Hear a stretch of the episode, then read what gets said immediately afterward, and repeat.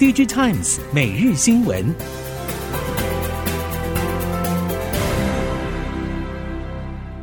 听众朋友您好，欢迎收听 DigiTimes 每日新闻，我是袁长杰，现在为您提供今天科技产业的新闻重点。首先带您看到，荷兰半导体制造设备大厂艾斯摩尔新发布二零二三年度报告，综合彭博与路透报道，艾斯摩尔认为。半导体市况已经到达谷底，目前可以看到复苏的迹象。财务长 Roger Dawson 认为，长期趋势是确切无疑的，而 AI、电动化与能源转型会是未来艾斯摩尔业务成长的动力来源。他还强调，未来几年内将有多座晶圆厂启用，而这些新厂全部都需要艾斯摩尔的设备。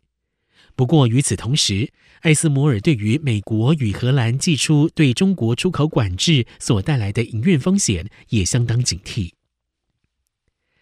OpenAI 执行长 Sam Altman 计划筹资数兆美元，结盟各大先进制程晶圆厂，打造 AI 晶片帝国。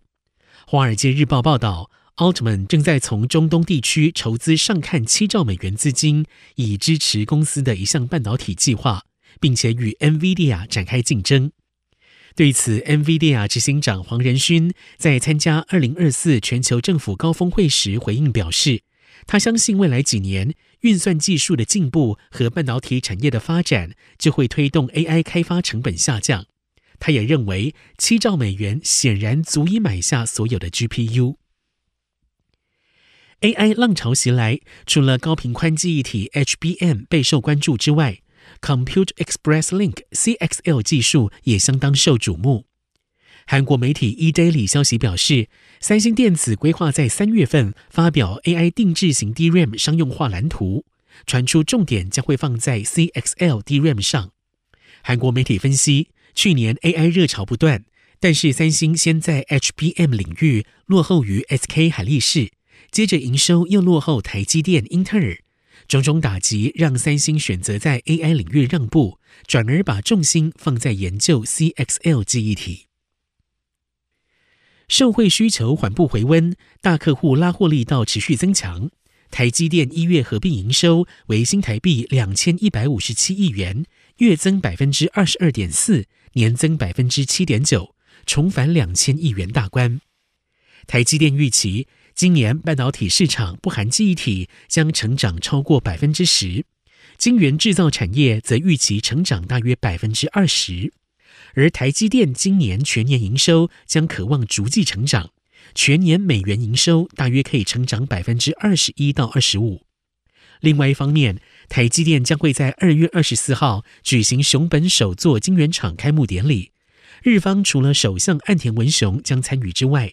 台积电董事长刘德英与总裁魏哲家也将会亲自出席典礼。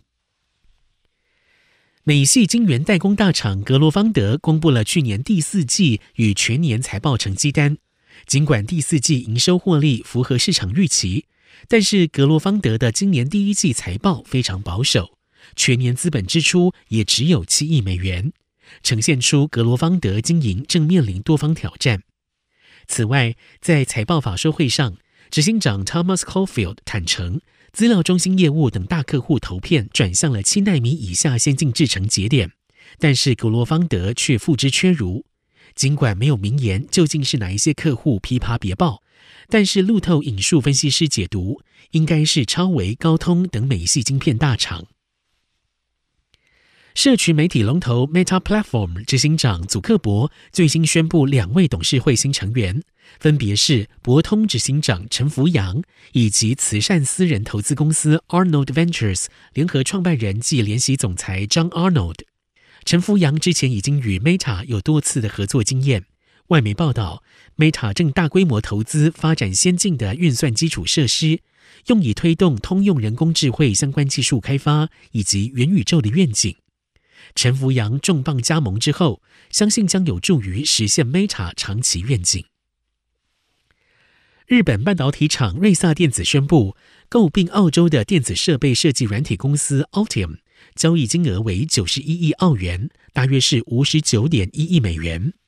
Altium 在一九八五年于澳大利亚成立，主要供应的产品为 PCB 设计平台 Altium 三六五等，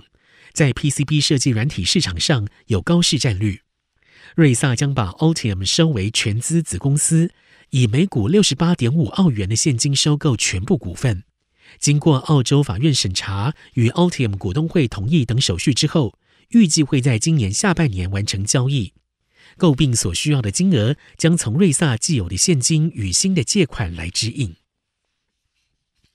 DDI 大厂奇景光电公布了最新财报与第一季前景预估，二零二三年第四季营收为二点二七亿美元，季减百分之四点五，但是优于原先财测预估。税后净利为两千三百六十万美元，季增一倍以上。针对今年第一季，奇景预估营收将季减百分之九到十六，毛利率大约百分之二十八点五左右。奇景表示，二零二三年库存水位已经降到了正常水位，不过第一季因为农历新年假期影响是业务淡季，而二零二四年面板客户因为需求低迷使情况恶化，所以策略性降低工厂产能利用率，以支撑面板价格和获利。NB 产业缓步回升，零组件厂率先感受到变化。机壳厂可成一月营收十二点九八亿元，年月双增超过一成。神机投控在综合机构件与强固工业电脑带动下，一月营收也年月双增，营收创近十八个月新高。可成表示，品牌客户的高阶消费机种从第一季开始量产，预期农历春节之后拉货动能会更为强劲。另外，因应微软 Windows 十一将升级，以及 AI PC 热潮，下半年开始有望看到商务需求缓步复苏，因此审慎乐观看待二零二四年。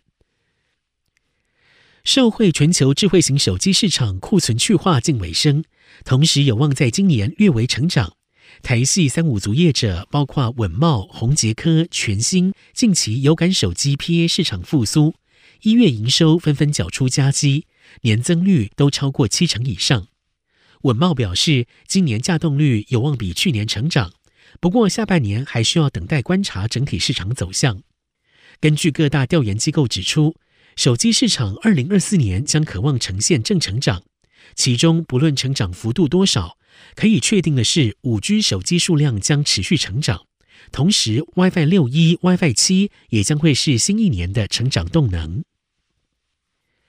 传动元件大厂上银自去年底接单状况回升，并且延续到新年开春。上银公布一月合并营收十八点零一亿，年增百分之二十四点四，连续三个月年成长。上银近期有感景气逐步回升，二零二四年第一季甚至上半年的业绩都有机会优于去年同期，全年营收力拼两位数成长。展望整体产业景气，上银认为。产业景气有望在第三季开始好转。至于外界关切鸿海航运危机，上银则认为，虽然会对出货带来变数，但是欧洲市场目前还没有明显回温，因此影响是没有二零二二年缺柜时严重。全球政治局势导致区域经济及生产趋势持续蔓延。鸿海董事长刘扬伟表示，区域制造依旧会是产业趋势。在区域制造推动上，鸿海也稳健进行中。鸿海公告，子公司将斥资一百二十亿卢比，在印度自地违建厂房。市场认为，鸿海本次扩厂可能是为了因应客户后续要提升苹果 iPhone 系列在印度生产比重所增加的产能。